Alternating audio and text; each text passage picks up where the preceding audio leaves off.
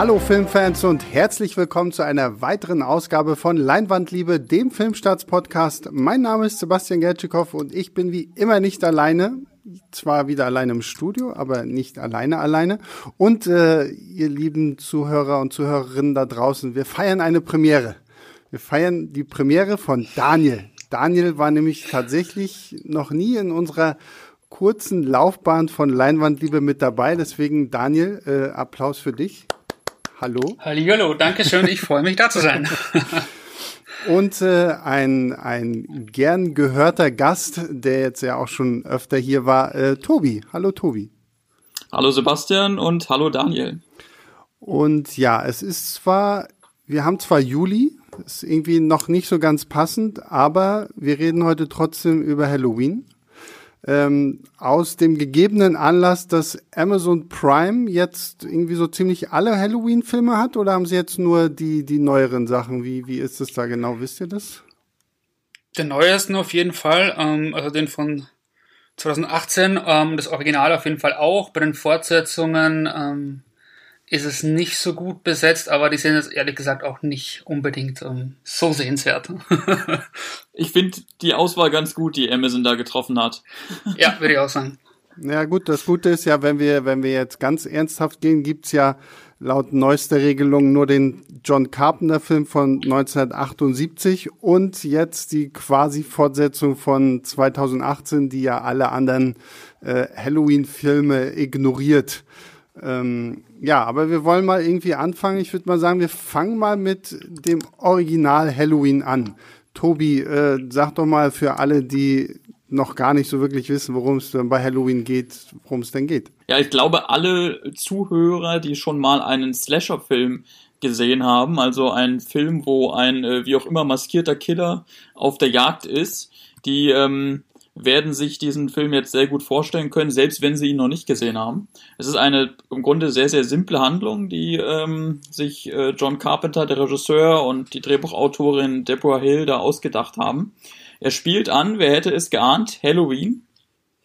Zumindest ähm, zum, zum großen Teil. Und er erzählt äh, davon, wie in einer kleinen verschlafenen Stadt, Haddonfield heißt die, ein maskierter Killer um sich geht, ähm, der es abgesehen hat auf, man weiß es gar nicht so genau, aber die Opfer in dem Film sind, wie es dann auch sehr typisch werden sollte fürs, fürs Slasher-Genre, vor allem junge, junge Menschen. Äh, in dem Fall äh, sind viele, viele junge Frauen dabei, die sich als, als Babysitter verdingen.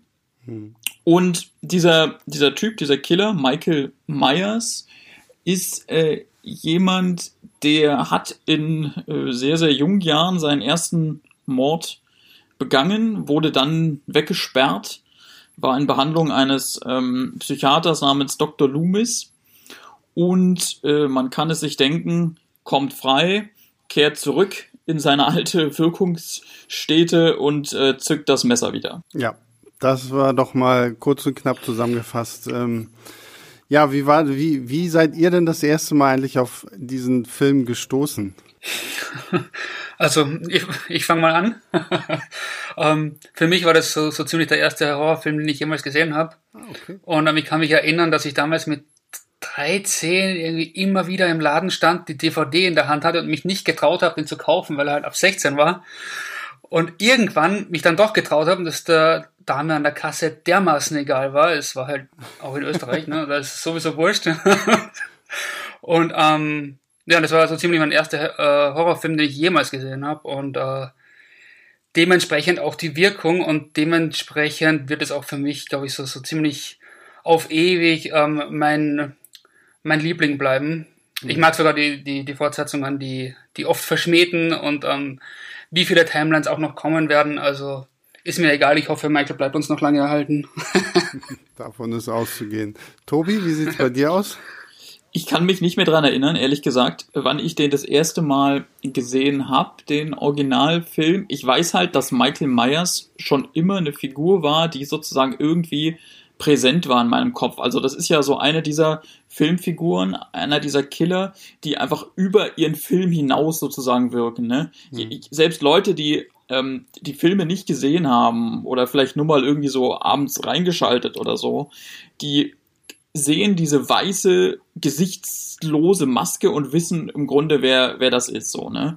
Und in, insofern war mir das schon immer ein, ein Begriff. Ich erinnere mich ehrlich gesagt nicht mehr, wann ich den ersten Film zum ersten Mal gesehen habe, aber ich erinnere mich sehr gut, wie ich vor ein paar Jahren mir ähm, den, ich sag mal, Spaß in Anführungszeichen gemacht habe, alle Filme nochmal zu gucken. Also den Originalfilm von ähm, Ende der, der 70er und sämtliche dieser Fortsetzungen mhm. in Vorbereitung auf den neuesten oder jetzt bis dato neuesten Film von 2018. Ja. Ich muss tatsächlich sagen, ich habe den, den Original Halloween relativ spät gesehen. Das war lustigerweise in, in so, ein, in so einem äh, Filmkurs, wo es halt so um, um Genrefilme und sowas alles ging. Und da habe ich diesen Film das erste Mal gesehen und war ehrlich gesagt schon von dieser Eröffnungssequenz irgendwie platt. Tobi, du hast es ja vorhin erwähnt, äh, der Film fängt ja mit einem jungen Michael Myers an und das ist ja so komplett ähm, aus der Sicht, des, also du siehst ja am Anfang erstmal noch gar nicht, wer dieser Killer da ist. Du hast nur irgendwie so eine Maske, die die die über die Kamera gestülpt wurde, so dass du gar nicht so wirklich was sehen kannst. Du hörst dieses Atmen, siehst, wie irgendjemand da sich ein Messer aus einer Schublade holt, die Treppe hochgeht und erst ganz zum Schluss kommt so dieser Twist im Intro, dass es dann irgendwie dieser kleine Junge war. Und allein da dachte ich schon, okay, wow, was für ein geiler Film, was für eine geile Idee auch, das genauso umzusetzen. Und ähm, ja, damit sind wir jetzt mal irgendwie so direkt auch bei dem, finde ich, was John Carpenter so unglaublich gut macht. Ich meine, dieser Film ist ja, also Low Budget ist ja noch untertrieben. Ähm, ich weiß nicht, glaube ich, irgendwie nur 300.000 Dollar gekostet oder so. Und ähm, ich finde es unglaublich, wie effektiv äh, John Carpenter hier eigentlich diesen Horror umsetzt. Gerade auch in Bezug auf die Darstellung von Michael Myers. Genau, also John Carpenter hatte ja zu dem Zeitpunkt ähm, noch nicht so viel gemacht, war ein, ein relativ unbeschriebenes Blatt, hatte aber dennoch das Selbstbewusstsein, bei dem Film äh, zu, zu fordern, dass sein Name groß über dem Titel stehen musste. Ne? Also der Film äh, wird ja auch eingeblendet als John Carpenters Halloween. Ja. So. Und nachdem man den gesehen hat, ähm, kann man, glaube ich, äh, äh, konstatieren, dass dieses Selbstbewusstsein nicht von ungefähr kam. ja. Denn ähm, der, der, der Horror funktioniert in jedem Fall. Ähm, und ich glaube, dass diese, diese Einstiegssequenz, die du beschrieben, beschrieben hast, dass das auch schon so der, ähm, dass das schon auch einer der, der Höhepunkte des Films ist, direkt am Anfang. Und wenn man damit sozusagen, wenn das was in einem auslöst, dann glaube ich, ist das auch der, der richtige Film für einen. Das heißt, man, man merkt das relativ, relativ schnell. Ja, also ich finde, ich finde, hat er damals auch ähm, das Genre soweit ähm, revolutioniert, weil ähm, zum einen die Aufnahme aus Sicht des Killers war zu der Zeit noch nicht wirklich üblich und ähm, dann quasi ein Kind als Mörder darzustellen, ist ja auch äh, schon mal ein Tabu, das gebrochen wird. Ähm, wobei ich finde, dass, äh, dass der Erfolg, also der Film war ja dann mega erfolgreich und hm. ich glaube, bis Blair Witch Project im Bezug aufs Budget einer der erfolgreichsten Horrorfilme überhaupt. Ähm, der Geniestreich beginnt ja eigentlich schon davor, finde ich, weil ähm, natürlich kann es eigentlich ja nur ein Erfolg werden, wenn du in den USA bist, einen der beliebtesten Feiertage nimmst und einen Horrorfilm drum bastelst, ähm, in dem Babysitter sterben irgendwie war jeder schon mal Babysitter in den USA, so, so scheint es zumindest. Ähm, damit spricht er eigentlich jeden, jeden Menschen an. Das war eine sehr gute Idee, die übrigens, soweit ich das mitbekommen habe, auch gar nicht von John Carpenter selber kam, sondern von einem Produzenten. Also die haben das Projekt angefangen als ähm, The Babysitter Murders. Ne, das genau. war sozusagen so das, das Konzept, an dem dann Carpenter und ähm, seine Co-Autorin Deborah Hill geschrieben haben.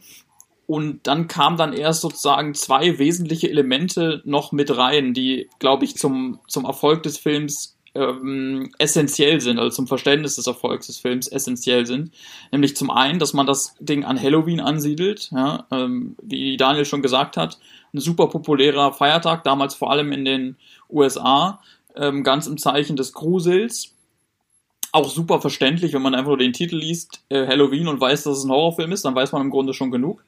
Und das andere ist natürlich, dass ähm, Michael Myers in seiner, ähm, mit seinem Aussehen, äh, in seiner Maske sozusagen ikonisch wurde. Und das ist auch was, was sich erst im sozusagen im Prozess des, des Films, also der Filmproduktion, so ähm, entwickelt hat. Das stand nicht von Anfang an fest, wie der aussehen sollte. Mhm. Das Tolle finde ich ja bei der Maske immer noch, dass das ja irgend so eine alte 2 Dollar Captain Kirk Maske gewesen ist, die sie irgendwie halt bearbeitet haben und äh, die jetzt quasi so ikonisch geworden ist. Also haben wir auch ein bisschen William, William Shatner dafür zu danken, dass wir Michael Myers haben. Ja, das war, Halloween war eigentlich meine erste Berührung zu Star Trek. ja, siehst du. Ähm, aber so bleiben wir, bleiben wir mal bei Michael, weil was ich bei dieser Figur so spannend finde, ist die Tatsache, dass der Film uns eigentlich nicht zu viel über ihn verrät und viel von dem, was ihn ausmacht, entsteht ja eigentlich so im, im, im, im Kopf des, des Zuschauers. Ich meine, wir haben ja diesen Sam Loomis, der irgendwie 30 Jahre lang versucht hat, diesen, diesen jungen Michael Myers irgendwie zu erforschen. Und der redet ja immer davon, ah, er ist die Ausgeburt des Bösen und irgendwie sowas. Aber so, so seine Beweggründe oder irgendwie was, das, das erfahren wir ja nie in diesem ersten Film so. Und das finde ich, macht ihn so unglaublich unheimlich, gerade auch denn in der Inszenierung, wie, wie Carpenter ihn zum Anfang immer darstellt, wenn er plötzlich irgendwo mal im Hintergrund auftaucht und wenn sich irgendjemand umdreht, ist er schon wieder weg und dann diese, diese großartige Musik von John Carpenter dazu, also so diese ganze Inszenierung macht diese Figur so unheimlich und die Tatsache, dass wir so wenig über ihn wissen und uns das quasi selber zusammendenken müssen, macht es, finde ich, noch besser als viele andere Slasher-Killer, die man so hat. Ja, äh, Dr. Loomis, also der äh, Psychiater, sagt, er ist kein Mensch mhm. über, über Michael Myers in der, in der deutschen Fassung. Äh, auf Amazon Prime Video gibt's leider nur die deutsche Fassung, die ich mir jetzt auch in Vorbereitung nochmal angeguckt habe.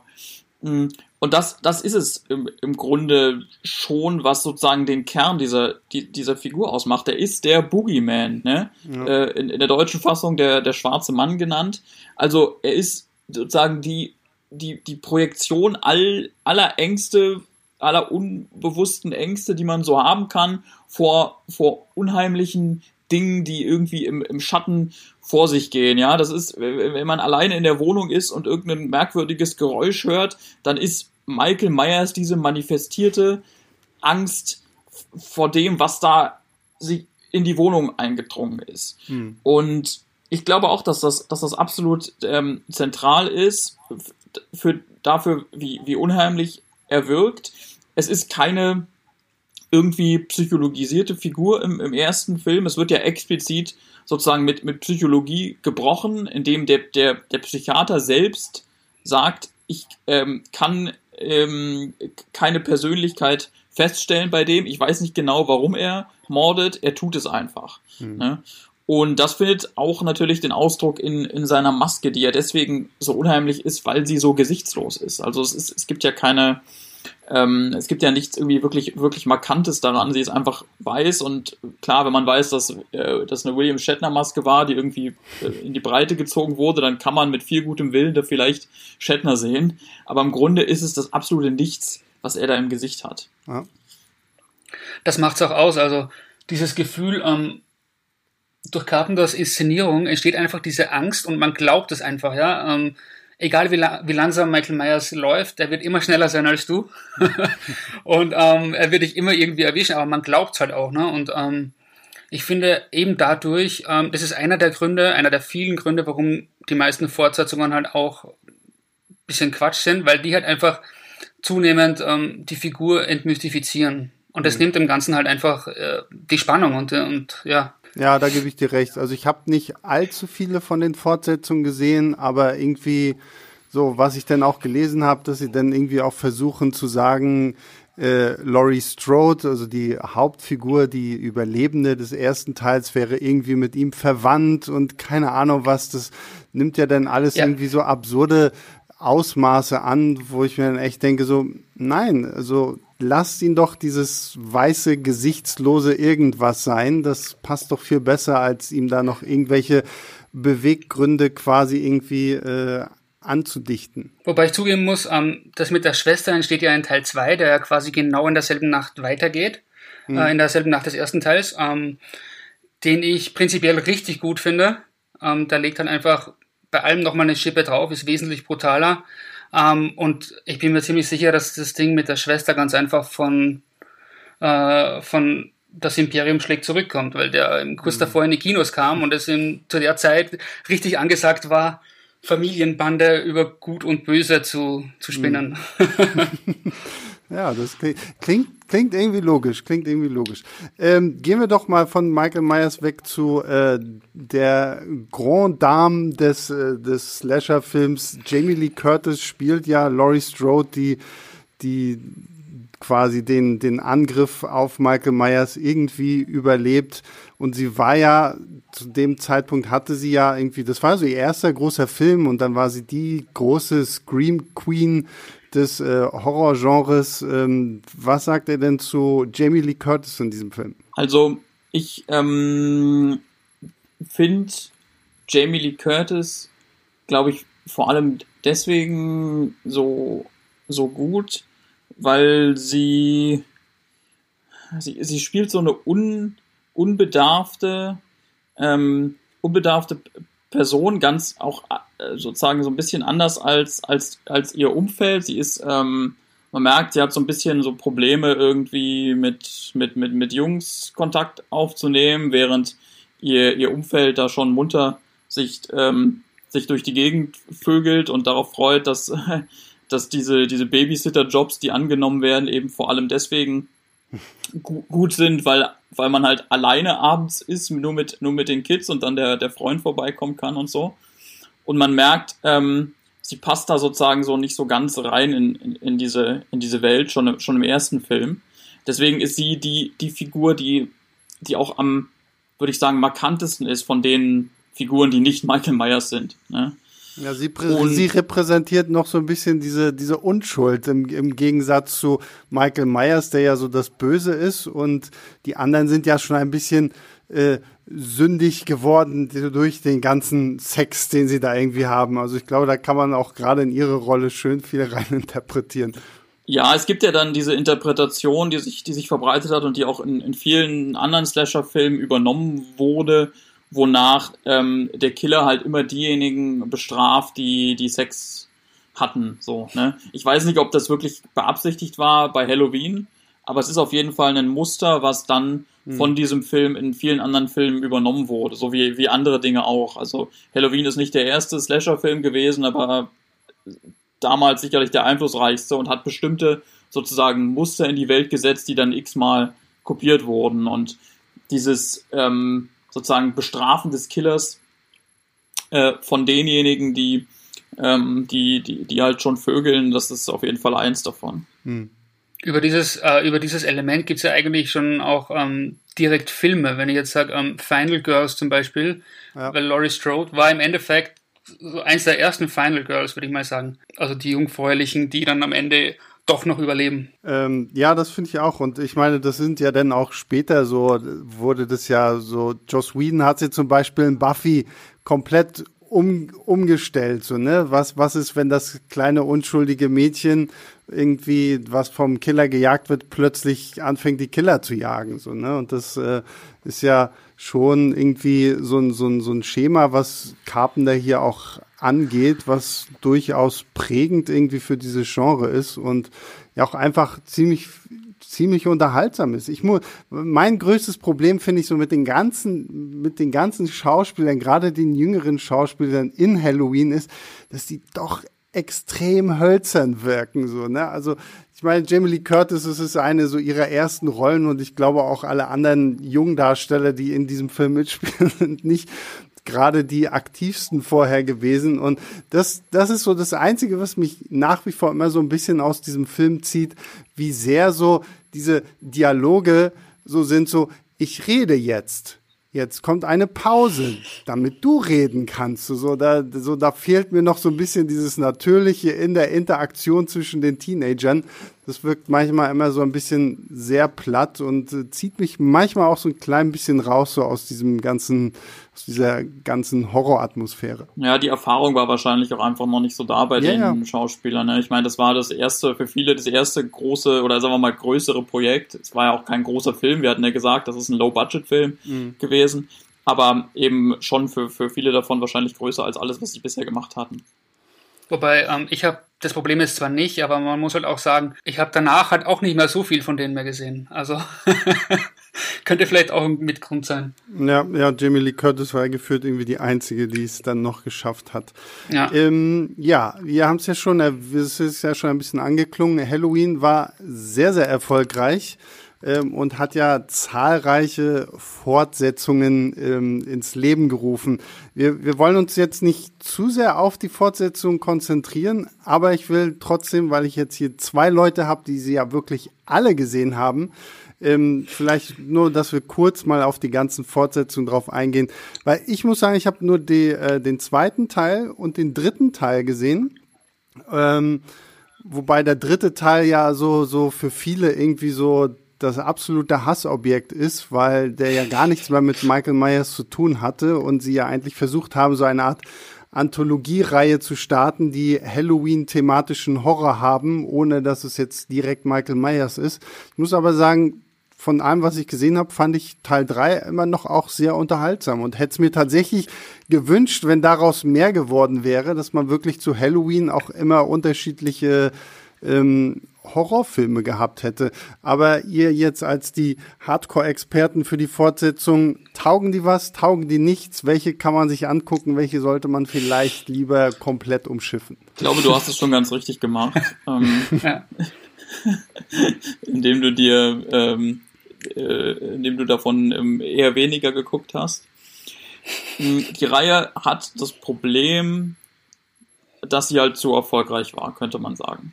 Also der erste Film ist, wie gesagt, zum absoluten Hit geworden äh, für, für John Carpenter. Auch gar nicht mal am Anfang. Also die Kritiken waren durchaus äh, durchwachsen und es ist nicht so, dass die Leute direkt reingerannt sind, aber der entwickelte sich dann zu so einem mhm. sogenannten Sleeper-Hit, also wurde sozusagen von Woche zu Woche erfolgreicher. Und natürlich äh, weckt das ähm, die Begehrlichkeiten von Produzenten und so, ne? Und ähm, deswegen war der zweite Film relativ schnell unterwegs und der ist auch noch ganz okay, finde ich. Wahrscheinlich deswegen, weil ähm, Carpenter und seine Co-Autorin da zumindest noch das Drehbuch verantwortet haben, nicht mehr die Regie geführt haben, aber das Drehbuch geschrieben haben. Ähm, ja, dann sollte was Neues versucht werden mit dem dritten, ähm, der eben überhaupt nicht von Michael Myers handelt, sondern von so einem, ähm, ja, also das Halloween-Setting ist sozusagen noch, noch, noch dasselbe, aber es geht darum, dass übers Fernsehen äh, Kinder getötet werden sollten, könnte man sagen. Ne? äh, mit, mit, auch mit, mit gruseligen Masken, die, da, die dann da noch mit reinspielen. Und der funktioniert für sich genommen super. Aber das Problem war, den hat halt kaum einer geguckt. Und ich glaube, viele der Zuschauer haben ihn als Mogelpackung empfunden, weil er eben nicht Michael Myers im Zentrum hatte. Deswegen wurde die ganze Reihe im, im vierten Film äh, sozusagen wieder, wieder so gestaltet, wie es die, die Fans kannten. Michael Myers kam zurück. Äh, bloß leider gingen, gingen sozusagen die Ideen aus und John Carpenter, der dann ja später sehr viele andere erfolgreiche Filme drehen sollte, ob, ob Horror mit seinem ähm, Das Ding Remake oder halt ähm, oder Actionfilme, ähm, der äh, hat sich verabschiedet und ich glaube, das merkt man. Also diese, diese Fortsetzungen sind zum einen deutlich, deutlich schlechter inszeniert. Sie sind zum anderen viel mehr gestaltet wie, wie so Billig-Slasher der Marke Freitag der 13. und, mhm. und Fortsetzung. Das heißt, es geht vor allem um den Schockeffekt, das Blut und so. Also sie wurden auch deutlich brutaler als der erste Film, der zwar eine super brutale Geschichte erzählt, aber in der so Gewaltdarstellung selbst recht zurückhaltend ist. Gibt's da, ist es nicht auch irgendwie, ist nicht in einem Film quasi so das Debüt von Ant-Man-Darsteller Paul Rudd? Im sechsten, ja. Das ist, ah, ja. genau, in Teil 6, ja, den ja eigentlich fast Tarantino hätte schreiben sollen. Wow, was geschrieben hätte. Ja. Wäre auf jeden Fall nicht schlechter gewesen als das, was rausgekommen ist. nee, und ich glaube, das, das allergrößte Problem ist eben wirklich, dass sie Michael Myers halt immer mehr erklären. Ja, das hatten wir ja am Anfang schon hm. gesagt. Also, dass sie, ich will das jetzt gar nicht spoilern, ähm, für die drei Leute, die nach unserem Gespräch noch Bock haben, sich die Fortsetzung anzugucken, weil sie, sie nicht, weil sie sie bisher nicht gesehen haben. Aber es, es gibt halt so, mm, so Erklärungen zu, zu Michael Myers, wo er herkommt und so, und das braucht kein Mensch. Und ähm, das macht's alles nur noch, nur noch, nur noch schlechter und, und schlimmer. Und man, man wünscht sich wirklich von, von Teil zu Teil mehr, dass es einfach entweder komplett aufhört oder dass endlich jemand eine, eine, eine starke, würdige Fortsetzung macht. Und ich finde die Qualität dieser bisherigen Fortsetzung, die schwankt auch durchaus. Also 5 ist für mich der absolute Tiefpunkt, zusammen mit 8 wahrscheinlich. Zwischendrin wird es wieder ein bisschen Rhymes. besser. Also 6, der mit, mit Paul Rudd ist ganz witzig, kann man, kann man sagen. Hm. Ähm, ich fand 7 auf jeden Fall sehr gut. Also ja, sehr gut für, einen, für einen Halloween-Film. Halloween Age 20, da kommt Jamie Lee Curtis übrigens auch schon äh, sozusagen zurück. Jetzt nicht erst in dem 2018er, sondern auch im siebten schon. In Klammern und im zweiten natürlich. Ähm, wo man aber auch merkt, dass sie da, dass sie bei dem Film sehr viel geändert haben, noch im Nachhinein. Also dem fehlt die, die Richtung, beziehungsweise er wechselt die Richtung im, im Film. Und der achte ist dann wiederum eine super schnell hinterhergeschobene Fortsetzung, der die wegen des Erfolgs dieses siebten eben gemacht wurde noch und die aber teils einfach stümperhaft ist. Mhm. Also das ist, das ist halt einfach unwürdig, gerade wenn man diesen Klassiker Halloween 1 dagegen hält. Ja, ich meine, die Reihe ist halt mit Teil 5 dann schon in den Direct-to-DVD-Bereich gekommen und Age 20 war dann ja doch wieder ein groß produzierter Kinofilm, verhältnismäßig für Horror. Ähm, und der hatte schon auch einige nette Ideen, finde ich, für Genre-Fans, vor allem einige nette Anspielungen auf Psycho von Alfred Hitchcock. Ähm, das war eigentlich, ich meine, es war halt auch ein guter Schlusspunkt. Jeder, der den Film kennt, weiß jetzt, warum ich das sage. Ähm, aber ist halt auch gleichzeitig der, der Beweis gewesen dafür, dass Michael Myers wahrscheinlich nie sterben wird. Weil egal, was man mit ihm macht. Ja, wir dürfen noch die, die Remakes nicht vergessen. Ich wollte gerade fragen, wie, wie steht ihr denn zu den Rob Zombie Remakes? Weil ich, ich habe immer so das Gefühl, ich bin der Einzige, der den ersten Teil von ihm zumindest irgendwie mag. Also den zweiten Teil habe ich dann auch schon nicht mehr gesehen, aber als damals dieses Remake in die Kinos kam, den fand ich tatsächlich ganz unterhaltsam. Ich, ich mochte den ersten Teil auch. Also sehr eigentlich, vor allem, weil er halt nicht das, was, das macht, was ähm, viele Remakes machen, und zwar einfach das Original kopieren. Genau, ja. Ähm, sondern er geht halt einfach einen komplett anderen Weg, mit seiner Terrorschiene wesentlich härter und brachialer inszeniert natürlich. Ähm, und das fand ich auch richtig gut, wenn ich da an diesen, an diesen Kampf auf dem Klo denke, der einfach dermaßen wuchtig ist. Mhm. Ähm, das fand ich schon ganz gut. Ähm, der hat für mich nur das Problem, dass er halt dann einfach in Bezug auf Michael ein bisschen zu Tode erklärt. Also die Figur ja, von Michael. Das, ja. Ein bisschen ist gut. Ich meine, der, der, neue Ansatz besteht darin, dass man halt dieses Mal voll auf Psychologie geht mhm. und, und Michael Myers eben als sozusagen äh, physisch und psychisch misshandelten Jungen darstellt, der äh, seine ganze Kindheit durch Scheiße fressen musste, durch, durch, seine, durch seine Eltern. Ich glaube, er wächst da in so einer White Trash Familie auf, wenn ich es mhm. richtig im Kopf ja, habe. Ja, ja. Und dann halt irgendwann durchknallt. Und das, ich finde das, was ihr gesagt habt, stimmt. Also, dass es ein neuer Ansatz ist, klar. Ähm, den kann man mögen oder, oder auch nicht. Ähm, ich ich finde ihn halt ein bisschen, mh, mm, ein bisschen witzlos am Ende. Also es, es kommt halt nicht, nicht viel mehr bei rum, als zu sagen, na gut, der, der, der musste richtig, richtig leiden und ähm, irgendwann teilt er halt selber aus. Also es ist so, ähm, also tiefer als das wird's halt auch nicht. Ja gut, und ich glaube, es ist halt einfach auch so ein, es ist halt so ein klassischer Rob Zombie-Film. Und ich meine, wer Rob Zombie als Filmemacher so kennt mit seinem hier Haus der tausend Leichen und wie diese ganzen absurden Dinger da alle heißen, er setzt ja schon, finde ich, mehr auf Shock Value und es muss möglichst eklig alles irgendwie werden und aussehen. So, da finde ich, passt es so in seine Denke, passt dieser Film gut rein. Was wir natürlich von Michael Myers her so wissen und kennen, macht es die Figur halt auch, wie du schon sagst, Tobi, so ein bisschen kaputt, dadurch, dass er halt jetzt irgendwie, ja, eigentlich wirklich ein armes Opfer ist, was irgendwann halt einfach durchbrennt und äh, selber zum Täter wird, während bei Carpenter ja ganz klar immer so diese Assoziation war, okay, es ist möglicherweise das manifestierte Böse, was jetzt irgendwie uns alle heimsucht. Ja, und, und Rob Zombie ist halt auch so ein, wie ich es immer nenne, sadistischer Filmemacher. Also man merkt ihm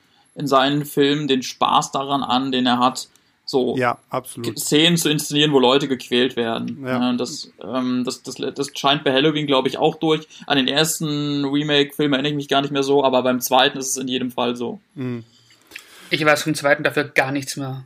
Aber ich, ich, ich weiß nur, dass ich ihn gehasst habe. Also ich glaube, der war so ein mit der Tiefpunkt für mich in der ganzen Reihe. Ja, genau. Den, an den zweiten kann ich mich auch nicht mehr erinnern, aber das war ist auch so ein Film, wo ich danach gesagt habe, ja, nee, okay, gut, reicht jetzt auch. Also kann ich verstehen, warum danach dann erstmal gesagt wurde, okay, lassen wir mal bleiben. Ähm, ja. ja, lassen wir die, die ganzen Sachen hier bleiben, weil die sind ja jetzt alle ad acta gelegt worden. 2018 kam nämlich ein neuer Halloween in die Kinos, äh, der quasi die Fortsetzung sein sollte zu John Carpenters Original. Also ein Film, der kein, kein wirkliches Reboot ist, der auch kein Remake ist, sondern quasi die, die Handlung von John Carpenters Halloween 30, 40 Jahre, ich weiß gar nicht, wie, wie viele Jahre. 40 Jahre, ja. 40 Jahre dann irgendwie danach fortsetzt. Äh, Jamie Lee Curtis ist back. Sie spielt eine sehr viel ältere Laurie Strode, die sich ja in diesen 40 Jahren intensivst in bester Sarah Connor Manier irgendwie darauf vorbereitet hat, irgendwann nochmal wieder auf Michael Myers zu treffen. Ja, das, ich glaube, das Spannendste an dieser Ankündigung, dass dieser Film kam und dass er dann auch gekommen ist, ist die Tatsache, dass eigentlich zwei, ja, ich weiß nicht, kann man Comedians sagen, ähm, also zumindest zwei Leute federführend waren, die vor allen Dingen für Komödien zuständig sind. Äh, Regie David Gordon Green, der vor allen Dingen vielen wahrscheinlich durch Ananas Express ein Begriff sein dürfte. Und er hat zusammen mit dem Schauspieler und Comedian Danny McBride das Drehbuch geschrieben.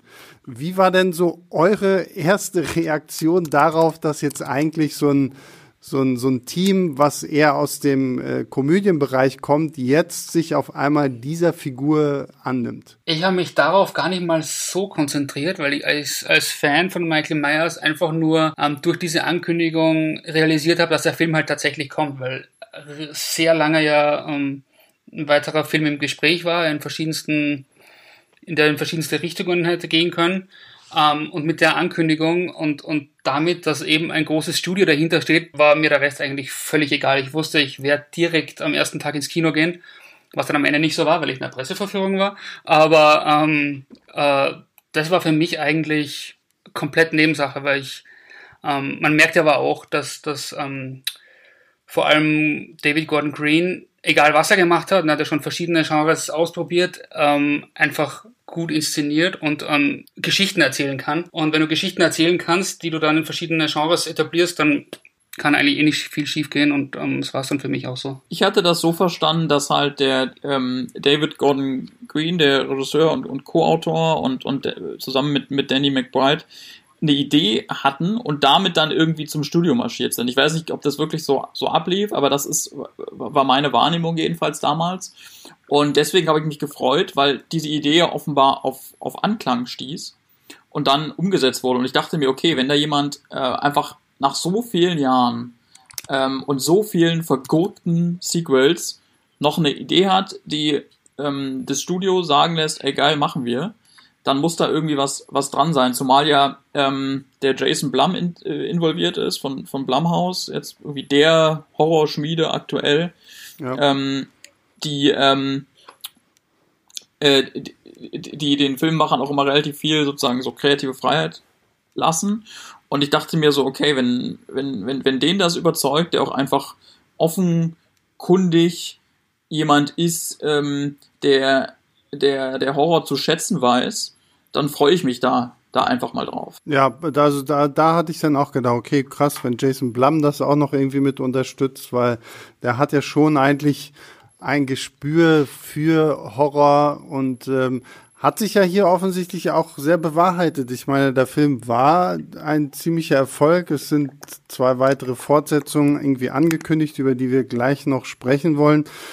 Jetzt aber mal so, weil was ich so ein bisschen raushöre, ihr mögt den Film, oder? Ich mag den nicht, ich liebe ihn. Okay, wow, wow, Entschuldigung. Und das war Tobis Nummer eins, äh, glaube ich, 2019, wenn ich mich nicht irre. Das war mein Lieblingsfilm aus dem Jahre 2018. 18, genau.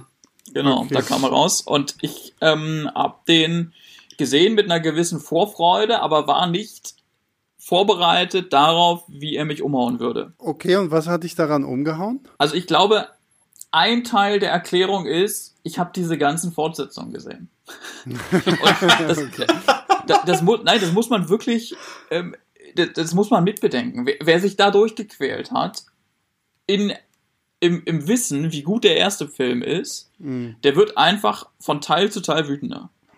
Und ich hatte ja schon gesagt, als wir ein bisschen darüber gesprochen hatten, über diese Fortsetzungen, hm, wie, wie sehr ich mir dann auch so, so gewünscht habe, dass endlich mal jemand die Geschichte auf eine Art weiterführt, die ich sinnvoll finde, weil sie dem ersten Film gerecht wird. Ja? Mhm. Und das macht er für mich. Und ist davon abgesehen auch auch eigenständig ein, ein, sehr guter Film. Also das jetzt mal sozusagen zusammengefasst. Wir werden ja vielleicht gleich noch ein bisschen mehr drüber reden. So, so wie, so wie dir ging es mir mit äh, Godzilla King of the Monsters, weil bevor ich den Film im Kino gesehen habe, habe ich wirklich jeden einzelnen Godzilla-Film gesehen. Und äh, da gibt's ja mehr als nur ein paar Gurken. Und deswegen war ich, bin ich auch nach wie vor ein großer Fan von Godzilla King of the Monsters. Äh, Daniel, du warst jetzt so still. Wie, wie stehst du denn eigentlich zu Halloween 2018? Ich glaube, mir ging es in etwa so, wie es vielen Star Wars-Fans mit das Erwachen der Macht ging. Ähm, für mich war das, äh, ja, Story, alles schön und gut, war logisch, habe ich abgekauft, alles nett. Ähm, aber für mich als Fan, ich konnte die Fanbrille gar nicht ablegen hm. und ähm, habe einfach nur gefeiert, dass der im Endeffekt ein Mashup aus sämtlichen Halloween-Filmen ist, ähm, der einzelne Szenen praktisch eins zu eins übernommen hat aus anderen Filmen, dermaßen viele Anspielungen hat und äh, kleine Details, die auch aus dem Original noch äh, vorhanden sind, zum Beispiel durch die ähm, das Einstichloch mit der Stricknadel in der Maske. Hm. Ähm, und ähm, es sind einfach so viele Details da drin zu entdecken für Fans wie mich eben. Ja. Ähm, und, das, und das Gute ist halt einfach, dass, dass der Film trotzdem einem nie das Gefühl gibt, dass man was verpasst hat, wenn man die Details nicht erkennt. Also es funktioniert, glaube ich, auch trotzdem. Ja, das stimmt. Und, ähm, ja, und also ich, ich, war schon begeistert in der ersten Euphorie, fand den, glaube ich, dann nicht ganz so gut wie Tobi. Aber ähm, das war für mich einfach purer Fanservice. Und ähm, ich habe den Film auch neulich nochmal geguckt in Vorbereitung auf den Podcast und habe den nach wie vor gefeiert. Ja, dann äh, weiß ich nicht, dann muss ich ja hier mal ein bisschen äh, Salz in die Wunden streuen, weil ich fand diesen Film echt langweilig. Ich muss wirklich sagen, also ich fand ihn von der Inszenierung her fand ich ihn echt gut und die ganzen Michael Myers Momente fand ich auch wirklich sehr, sehr gut. Was mich halt einfach gestört hat, war alles andere drumherum. Also angefangen mit diesen merkwürdigen zwei, sind es auch irgendwie Podcast, so True Crime Podcaster, die da irgendwie äh, in diese Anstalt fahren, um irgendwie ein Interview mit Michael Myers zu bekommen, bis hin zu dieser ganzen Familienstory um Laurie Strode, weil sie hat jetzt natürlich eine, eine Tochter und ihre Tochter hat eine Tochter und irgendwie sind natürlich alle irgendwie von, von Oma ein bisschen irritiert, weil Oma sich seit 40 Jahren nichts anderes macht, als sich auf diesen Kampf gegen Michael Myers vorzubereiten. Und dann saß ich einfach nur da drin, denk mir, okay, sorry, also wenn du dich 40 Jahre lang darauf vorbereitest, erwischt er dich aber wirklich verdammt äh, irgendwie kalt so, weil, weil so dafür, dass sie sich so lange vorbereitet hat, war so, war das für mich nicht befriedigend genug, wie sie letztendlich mit ihm umgeht, weil er sie so überrascht und das, obwohl sie sich irgendwie ewig darauf vorbereitet. Ähm, ja, also weiß ich. Und auch wir sind ja noch nicht im Spoiler-Territorium, deswegen auch dieser, dieser Art, der behandelnde Arzt von Michael Myers und seine Auflösung denn kurz vorm Ende des Films, was so eigentlich so seine Beweggründe sind, um Michael zu studieren und was er dann macht, so, das sind alles so Entscheidungen gewesen, wo ich gedacht habe, so, nee, also die Charaktere in diesem Film fand ich so langweilig, so uninspiriert, dass es mich echt äh, komplett aus diesem Film genommen hat. Das tut mir leid, Sebastian. Sehr schade, leid, weil mir da, wie ich ja schon ähm, einleitend gesagt habe, anders ging. Und ich glaube, der erste Ansatzpunkt für mich, wenn es darum geht zu erklären, warum ich den Film liebe, ist tatsächlich die, die Geschichte. Also die Handlung ist wieder sehr simpel. Ähm, das ist ja auch die Originalhandlung. Das ist ein total simpler, es sind zwei total simple Filme ähm, und da liegt schon mal eine ganz, ganz eigene Schönheit drin, finde ich, weil es einfach auch nicht mehr braucht. Der Clou für mich ist, dass wir Laurie Strode, die Scream Queen aus dem ersten Film, 40 Jahre später ne, hm. wiedersehen, wieder, wieder treffen und, und ihre Geschichte sozusagen auf eine interessante Art fortgesetzt wird. Ja, also der, der Film ist eine, eine Fortsetzung, die was zu erzählen hat, die, die nicht einfach nur deswegen da ist, so wie viele andere vor den vorherigen Fortsetzungen, um halt Michael Myers nochmal äh, killen zu lassen. Sie ist natürlich auch deswegen da, aber die tatsächlich eine Geschichte weitererzählt. Und zwar deswegen, weil in dieser Figur von, von Laurie, die wieder von Jamie Lee Curtis gespielt wird, weil wir in dieser Figur die Folgen des Terrors aus dem ersten Film sehen. Also der erste Film hat wirkt über sich hinaus in, in diesen zweiten hinein und wir, und wir sehen, was Michael angerichtet hat. Nicht nur durch seine Morde, ich glaube, es waren dann ja irgendwie nur in Anführungszeichen fünf Stück oder so, sondern ja. er hat Laurie Strode auf eine gewisse Weise zerstört. Sie ist ähm, ihre privaten Beziehungen sind, sind alle ruiniert. Sie hat kaum Kontakt zu ihrer Tochter. Sie hat ihr ganzes verdammtes Leben 40 Jahre lang darauf ausgerichtet, sich auf diesen, auf diesen Kampf vorzubereiten. Mm, und sie ist sozusagen damit ein, ein, ein Opfer geworden über den ersten Film hinaus. Und ich weiß nicht, wie viele andere Slasher-Fortsetzungen wirklich auf, auf diese Art davon erzählen, was, was so ein Terror in, in, in Personen auslösen kann. Und die, ähm, die Jamie Lee Curtis macht das auch echt gut. Es gibt wenige Momente in dem, in, in dem Film, wo sie sozusagen zusammenbricht, äh, aber, aber wenn sie das tut, ob das nur so ein kurzer Moment ist im Auto, wo sie anfängt zu weinen, dann, dann finde ich das super, super stark. Und sie bleibt aber nicht das sozusagen ähm, das, das Opfer, sondern sie wandelt sich dann im Laufe des Films auch zur, wenn man so will, Killerin oder zur Jägerin, die sagt, okay, Michael, dich mache ich jetzt fertig. Ja, aber das war für mich trotzdem irgendwie, also für jemand, der sich 40 Jahre lang darauf vorbereitet, war sie mir gerade zu Beginn des Films immer noch zu zerbrochen. Und ich meine, es wird ja angedeutet durch die Beziehung zu ihrer Tochter, zu ihrer Enkelin, dass da halt die in diesen 40 Jahren eigentlich was nicht wirklich funktioniert hat. Aber ich finde, sie hätte für mich einfach auch in gewisser Weise noch viel abgehärteter, noch viel emotionsloser irgendwie sein müssen, weil für jemand, der sich wirklich äh, abkapselt, da in so einem riesengroßen Haus alleine lebt, irgendwo abseits von, von Gut und Böse und da einen eigenen Schießplatz hat und das ganze Haus irgendwie ausstaffiert mit Fallen und was weiß ich nicht dafür ist sie mir dann doch irgendwie zu sehr überrascht davon, dass äh, Michael Myers auf einmal wieder auftaucht. Er ist halt aber auch doch kein Mensch, ne? Dürfen wir nicht vergessen. Also, ich weiß nicht, ob du dich darauf äh, wirklich vorbereiten kannst, aber ich muss auch sagen, ähm, so gerne ich den Film mag, ähm, ich hatte auch so ein paar Problemchen damit mit den Figuren. Also bei Laurie gab's, gibt's so diese eine Szene im Restaurant, wo sie hinkommt und den, den Wein quasi äxt und ich in dem Moment nicht wusste, ob das jetzt lustig sein soll oder, oder, oder traurig oder dramatisch oder weiß ich nicht.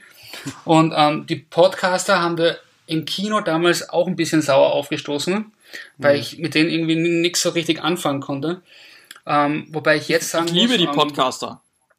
Ja, ich, wir, wir lieben alle Podcaster, sagen, das, das, ist ja nicht das Thema. aber also, aber nee, ich kann, diese ich kann euch auch erklären, Podcast. warum.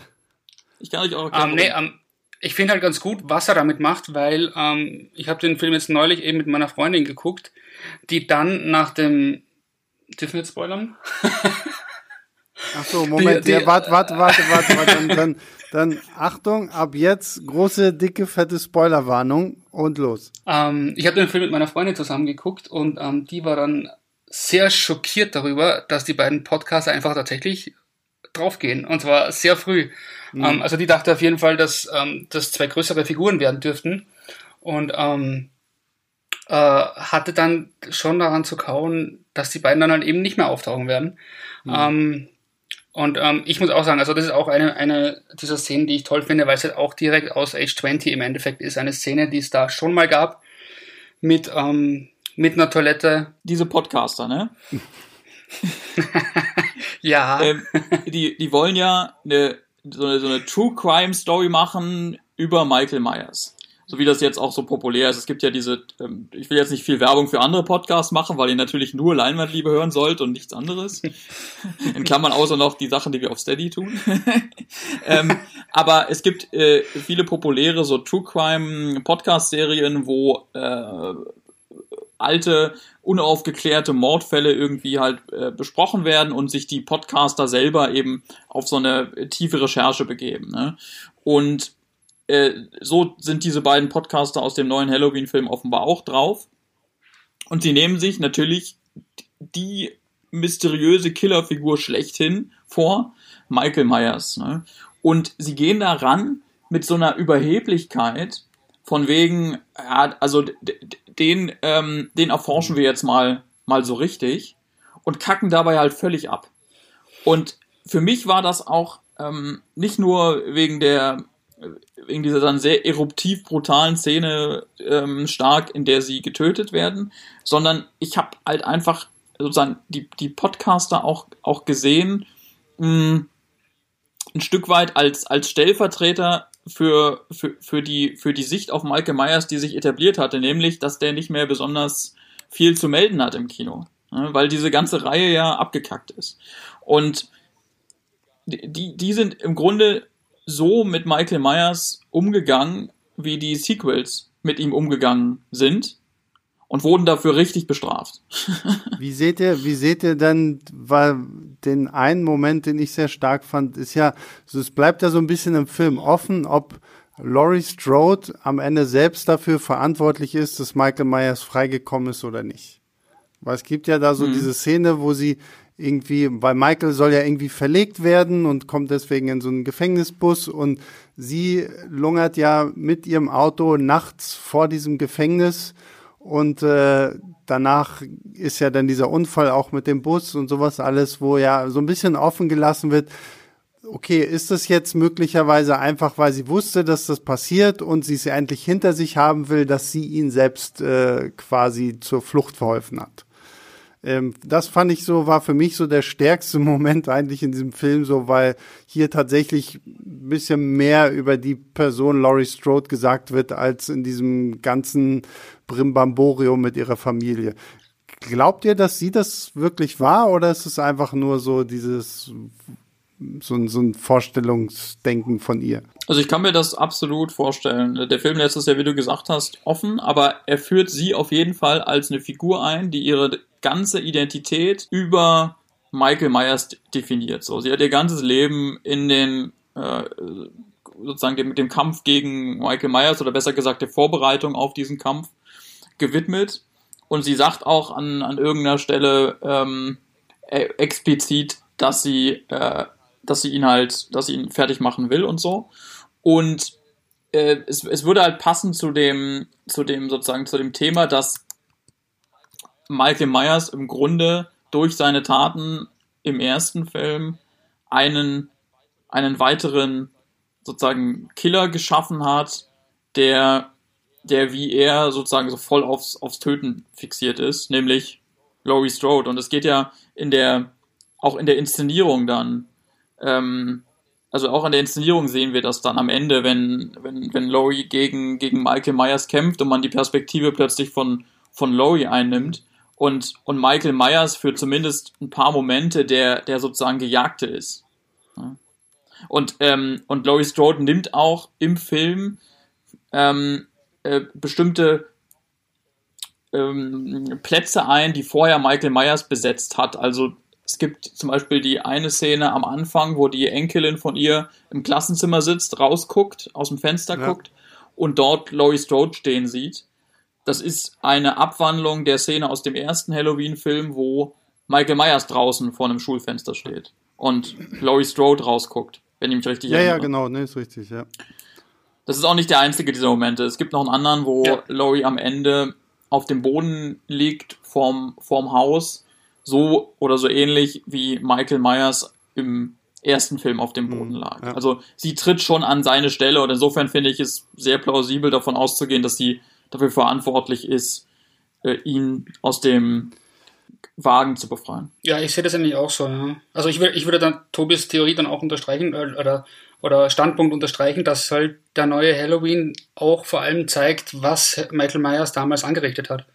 Was er ausgelöst hat und was für ein Monster er quasi jetzt erschaffen hat. Wenn, wenn wir mal jetzt bei diesem Thema bleiben, weil das finde ich persönlich ja ganz spannend, so wenn, wenn du sagst, Tobi, okay, Michael Myers hat quasi dieses Monster Laurie Strode erschaffen. Und ähm, wir wissen ja, es sind noch zwei Fortsetzungen angekündigt, Halloween Kills und Halloween Ends. Halloween Kills soll theoretisch, ich weiß nicht, ob er auch schon wieder verschoben wurde, soll ja eigentlich dieses Jahr im Oktober in die Kinos kommen.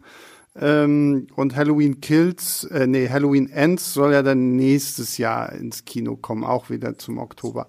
Ähm, wenn wir jetzt mal weiterdenken, wäre das quasi irgendwie so eine Form der, der Weiterführung, dass man jetzt quasi irgendwie diesen kompletten Sinneswandel bei Laurie Strode halt irgendwie in den Vordergrund rückt? Oder wie, wie stellt ihr euch quasi die Fortsetzung vor? Weil wenn das jetzt einfach wieder nur ist, okay, und jetzt kämpfen wir noch zwei Filme weiter irgendwie gegen gegen Michael Myers würde ich es, glaube ich, irgendwann auch einfach wieder langweilig finden. Also, ich kann mir gut vorstellen, dass am Ende sowohl Laurie als auch Michael sterben werden. Mhm. Solange bis Michael natürlich wieder auferstehen wird. Und kann mir das eigentlich schon ganz gut vorstellen, dass sie dann ein bisschen mehr noch in den Fokus rückt. Ähm, eigentlich habe ich aber vor allem immer noch dran zu kauen, dass das müsste jetzt der 12. und die 12. und 13. Filme sein, der Reihe dass es nach wie vor keinen im Weltall gibt. ähm, das wird wahrscheinlich auch nicht in den nächsten beiden äh, der Fall sein. Dafür war das. Jason war zuerst im All. Der, der letzte. dafür war der letzte einfach zu, äh, zu ernst und einfach auch gut und ähm, nicht trashig genug. Aber das würde ich, also Michael Myers im All wünsche ich mir auf jeden Fall noch. Jason X ist eines meiner Guilty Pleasures mhm. überhaupt. also ich glaube, Sebastian, dass ähm, sich diese neuen Filme tatsächlich so entwickeln, wie du es angedeutet hast, also dass Michael sozusagen nicht mehr irgendwie der, der, der zentrale äh, oder, oder der einzige Killer ist, weil das wirklich sehr repetitiv wäre. Ähm, es ist ja zur Handlung noch, noch nichts bekannt, soweit ich das jetzt im, im Kopf habe. Mhm. Und Na, es ist bekannt, dass es zumindest äh, zurück in das Krankenhaus geht, das auch schon in Teil 2 eine größere Rolle gespielt hat und dass ja auch einige Figuren aus den, aus den ersten beiden Filmen oder aus dem ersten zurückkehren werden. Was ist denn? Ja. Wir haben ja, ähm, ähm, wir haben ja davon geredet, dass äh, Laurie Strode beeinflusst wurde durch das, was sie da erlebt hat. Und wir haben ja quasi in diesem Film werden ja noch ihre Tochter Karen und ihre Enkelin Allison ähm, etabliert als zwei, die ja eigentlich nie wirklich greifen konnten, was ihre Großmutter oder Mutter irgendwie durchlebt hat und das deswegen halt immer so ein bisschen abgetan haben bis zu dem Zeitpunkt, wo sie Michael Myers halt selbst begegnen. Und wenn wir schon sagen, okay, eine Laurie Strode ist so kaputt, dass sie 40 Jahre lang sich darauf vorbereitet hat, da finde ich halt das letzte Bild aus dem 2018er Halloween irgendwie sehr interessant und da frage ich mich immer, ist es, ist es äh, bewusst so gemacht oder ist es einfach nur, um so ein bisschen Theorien anzufüttern oder was auch immer. Aber ähm, alle drei Frauen überleben ja ihren Kampf gegen ähm, Michael Myers und werden ja von so einem Pickup-Truck irgendwie aufgenommen und Richtung Stadt gefahren. Und äh, jetzt meine Theorie. Und wie gesagt, ihr könnt sie zerfetzen, wie ihr wollt, oder was auch immer. Aber was ich spannend finden würde, weil es halt wirklich mal was Neues bringen würde. Wir sehen das letzte Bild, das ausgerechnet Laurie Strodes Enkelin total schockiert und fertig neben ihrer Mutter sitzt und verkrampft dieses klassische Michael Myers Messer noch in der Hand hält. Und die Kamera fährt ja auch an beiden, an allen dreien Frauen entlang und endet quasi zum Schluss auf diesem Messer, was Alison Strode in der Hand hält. Ob man hier jetzt irgendwie so vielleicht so diesen Twist macht, so, okay, das Kind ist so krass von all diesen Sachen beeinflusst, dass sie selber irgendwie durchdreht und äh, irgendwie schlimme Sachen anstellt. So, jetzt seid ihr dran. Ja, kann man schon machen. Äh, kann auch ein guter Film werden. auf, auf, jeden Fall. Ich muss, ich muss leider ist sagen. Ist jetzt nichts, was es nicht schon gegeben hätte in Halloween, ne? Ja, und wenn's, genau, und wenn, und wenn's nach mir gegangen wäre, ähm, würde es diese Fortsetzung auch nicht mehr geben. Also ich habe damals, als ich den ersten gesehen hatte, relativ bald danach einen Text für Filmstarts geschrieben. Ähm, ich erinnere mich nicht mehr an den Titel, aber es ging halt darum, dass für mich der Halloween-Film von 2018 auch ein sehr guter mhm. Abschluss ist. Ja.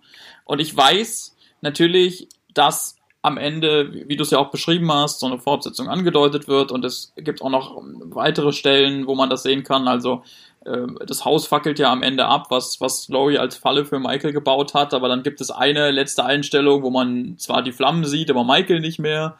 Und am Ende des Abspanns hört man dann Michaels äh, Atmen mhm. wieder.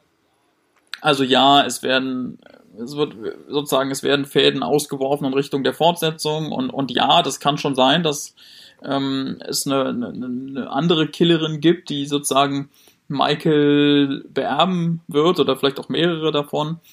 Aber für mich war einfach diese finale Konfrontation ähm, so, so rund und auch so, so triumphierend. Also ich fand das so klasse, wie dann, ähm, wie, wie Michael ausgetrickst wurde ja, in diesem, in diesem Finale.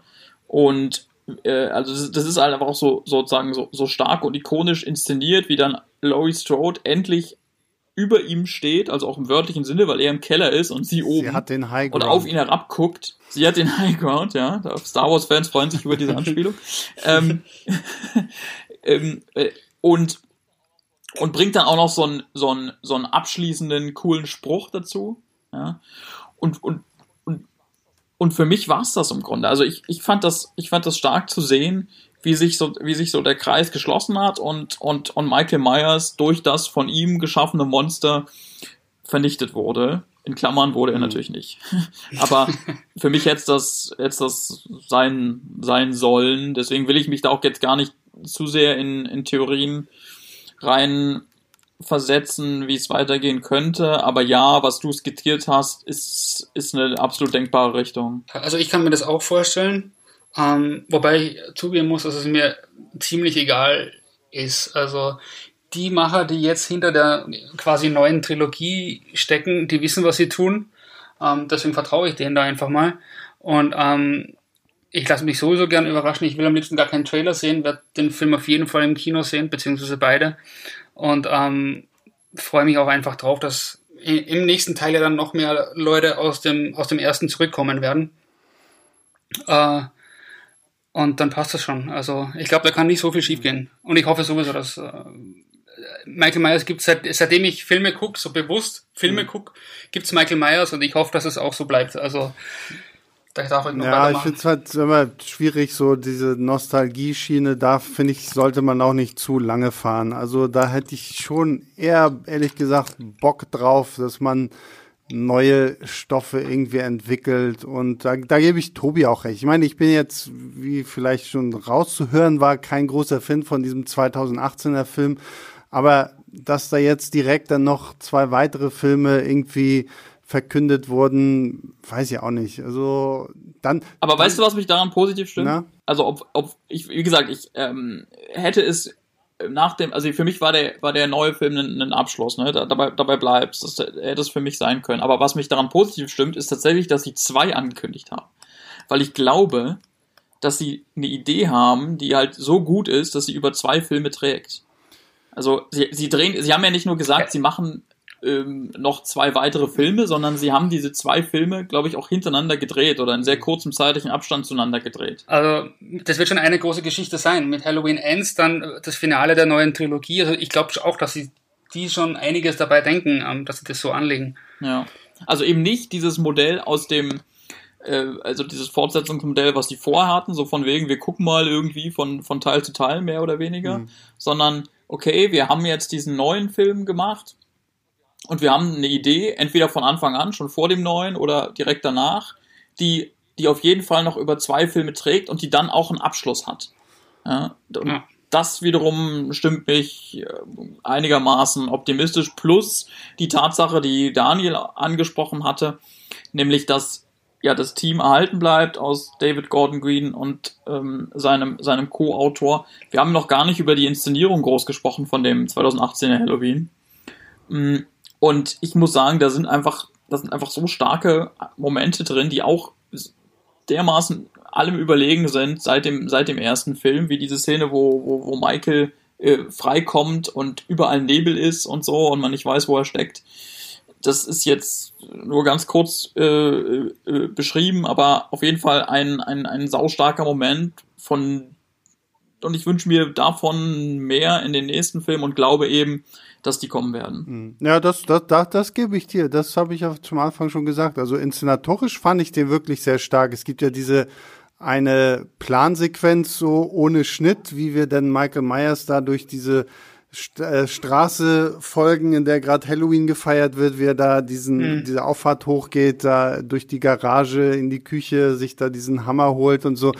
Also inszenatorisch war schon sehr, sehr cool und kommt, finde ich, auch gerade in Bezug auf Michael Myers und seine Präsenz sehr an Carpenter ran. Aber wie gesagt, wenn sie jetzt wirklich Fortsetzungen haben, dann, dann will ich, ja, will ich halt auch wirklich eine, eine ausgearbeitete, gute Story haben, die nicht einfach nur jetzt zweimal nochmal das gleiche wiederholt, was wir eh schon jetzt, weiß nicht, 10, 15 Mal irgendwie geführt gesehen haben.